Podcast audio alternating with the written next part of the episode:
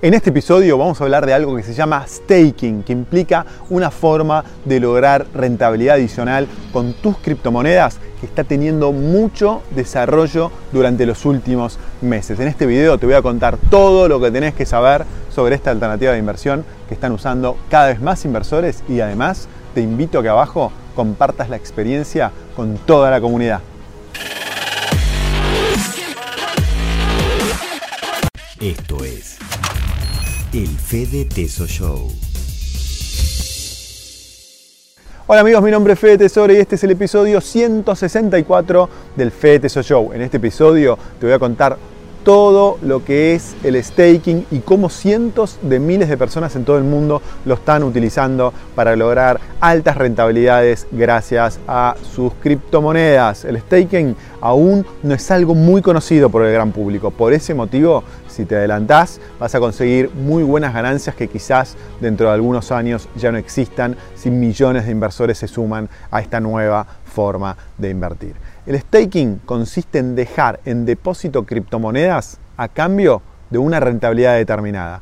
Quizás esta sencilla definición no te llame la atención e inclusive podrías pensar que el staking es como hacer, como hacer un depósito bancario tradicional, pero la realidad es que no es así.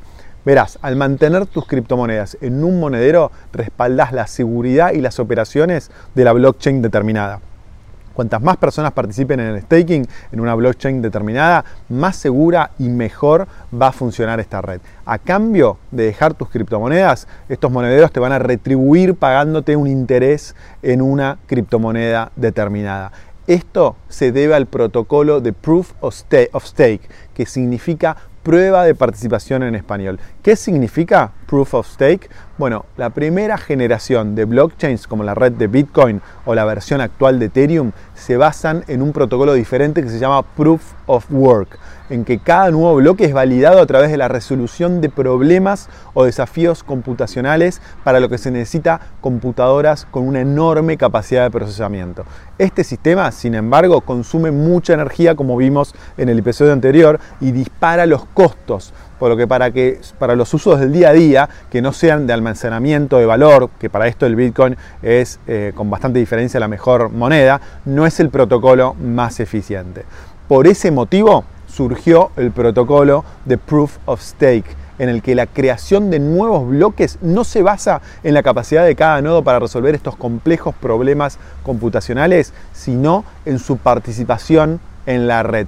La idea del staking en una blockchain con proof of stake es que los participantes puedan dejar bloqueadas en depósito monedas y en intervalos concretos el protocolo asignará aleatoriamente a uno de ellos el derecho de validar el siguiente bloque. La probabilidad de ser escogido es proporcional a la cantidad de monedas que tenés. Así, en un protocolo de Proof of Stake, la capacidad para generar nuevos bloques y mantener la red en funcionamiento está determinada por la cantidad de monedas que tenés haciendo staking. Existen dos tipos de staking, el flexible y el bloqueado. El staking flexible te permite retirar tus criptomonedas cuando lo desees sin asumir ningún tipo de penalización. En la plataforma de Binance, por ejemplo, se ofrecen stakings en estas criptomonedas con la rentabilidad anual que podés ver en color verde. Aportar fondos y retirarlos es muy sencillo, simplemente hay que hacer clic en el botón suscribirse, introducir la cantidad de criptomonedas que deseamos poner en depósito y confirmar. Y recordá que con esta opción, al ser staking de tipo flexible, podés recuperar tus criptomonedas cuando lo desees. La segunda opción es el staking bloqueado, que consiste en dejar tus criptomonedas en depósito durante una cantidad de días que vos determinás de antemano. Si te fijas en las opciones de staking bloqueado disponible en Binance, podés ver que la rentabilidad es mayor a la del staking flexible. Esto es lógico, ya que al no poder disponer de tus criptomonedas inmediatamente, debes exigir una mayor rentabilidad en compensación. Así, por ejemplo, mientras que el staking flexible de BNB, que es la moneda de la red Binance, da una rentabilidad anual del 8,49%, haciendo staking bloqueado a 30 días, la rentabilidad sube a un 11,49%. Y si hicieras staking bloqueado 90 días, la rentabilidad anual asciende al 16,49%. Recordá, cuanto más tiempo tengas bloqueadas tus criptos, vas a tener mayor rentabilidad. Es importante también que no olvides que acá estamos hablando de rendimientos anuales, es decir, si depositas en staking de BNB no, no vas a recibir toda la rentabilidad, sino la parte proporcional en función al tiempo que depositaste. Hacer staking con Binance es lo más fácil si estás empezando, pero si ya tenés algo de experiencia en las plataformas de finanzas descentralizadas, también eh, conocidas como las cifras DeFi, DeFi, la rentabilidad que ofrece al staking es aún mayor. Para hacer staking en DeFi necesitas una billetera con la que acceder a la red de Ethereum, que es la que operan la mayoría de las plataformas de DeFi. Si no tenés una billetera, te recomiendo que veas el episodio 141 del FTSO Show en el que te expliqué cómo elegir una billetera para alojar tus criptomonedas. Una vez que ya tenés tu billetera lista, podés acceder a todo el mundo de las finanzas descentralizadas. Una de las plataformas DeFi más populares dentro de la red de Ethereum se llama SushiSwap. En SushiSwap podés depositar tus criptomonedas en farms, que serían granjas en español, y obtener rentabilidades anuales superiores al 100% en algunos casos que son abonadas en el token de, sushi.